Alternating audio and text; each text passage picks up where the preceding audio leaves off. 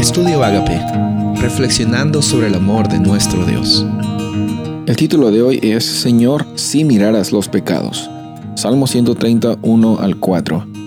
De lo profundo, oh Jehová, a ti clamo.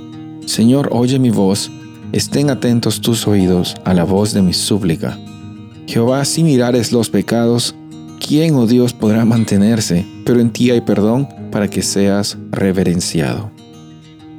En este salmo encontramos que aparentemente el autor tenía una aflicción de los pecados que eh, eh, tenía y estaba clamando ante Dios diciendo, sabes qué Dios, que estoy eh, conversando contigo, escúchame por favor. Y si tú miraras los pecados de todas las personas, nadie podría, en otras palabras, verte a los ojos, nadie podría tener la oportunidad de interactuar contigo.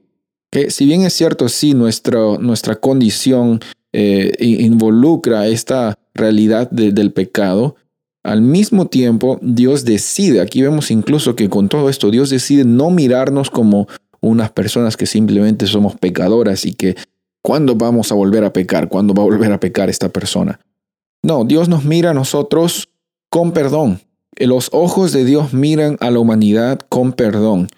¿Cómo es que eso te hace sentir? Sabiendo que sí, si bien es cierto tu condición no es la más ah, limpia que digamos. Él no está tratando de posicionar a la humanidad como seres inferiores que necesitan cambiar sus caminos para que recién Dios preste sus ojos de atención ante ellos. No, Dios está mirando a la humanidad con perdón.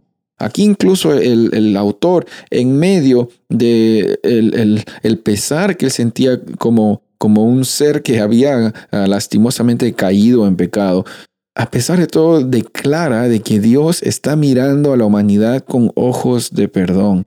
Él es reverenciado y nosotros le adoramos a Él, no porque Él es un Dios superior que si nos va mal nos va a castigar, no, es porque Él nos ama. Nosotros amamos y adoramos a Dios como respuesta a la iniciativa divina.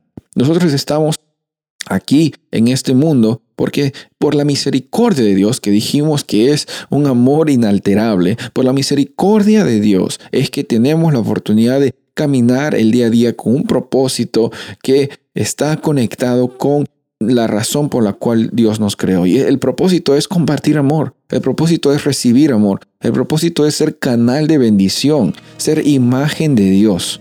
Si bien es cierto, la imagen de Dios en el ser humano hoy no está tan clara que digamos, hoy día por medio del Espíritu Santo somos transformados un momento a la vez.